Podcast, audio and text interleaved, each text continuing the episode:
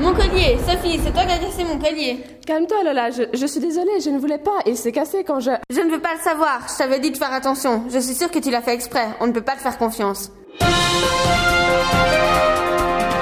Ouh là là, mais ça crie par ici. Qu'est-ce qui se passe, Sabrina Oh, c'est Sophie qui a cassé le collier de sa sœur. Alors elle est en colère. En colère. Tiens, ça me rappelle un article que j'ai lu sur l'émotion. De quoi parlait-il Des quatre composantes de l'émotion. Ah oui, ça me rappelle quelque chose. Comme composante de l'émotion, il y a le situationnel, le physiologique, le comportemental et le cognitif. Oui, c'est ça.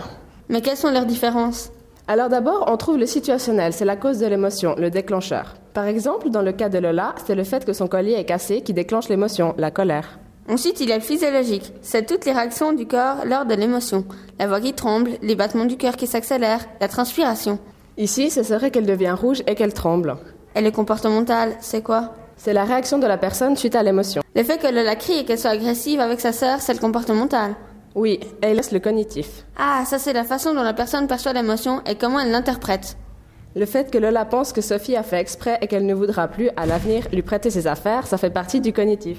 Donc, pour conclure, on peut dire que la création d'une émotion ne vient pas d'un seul facteur, mais de quatre composantes différentes. La réaction face à la situation, celle du corps, celle du comportement et celle des pensées.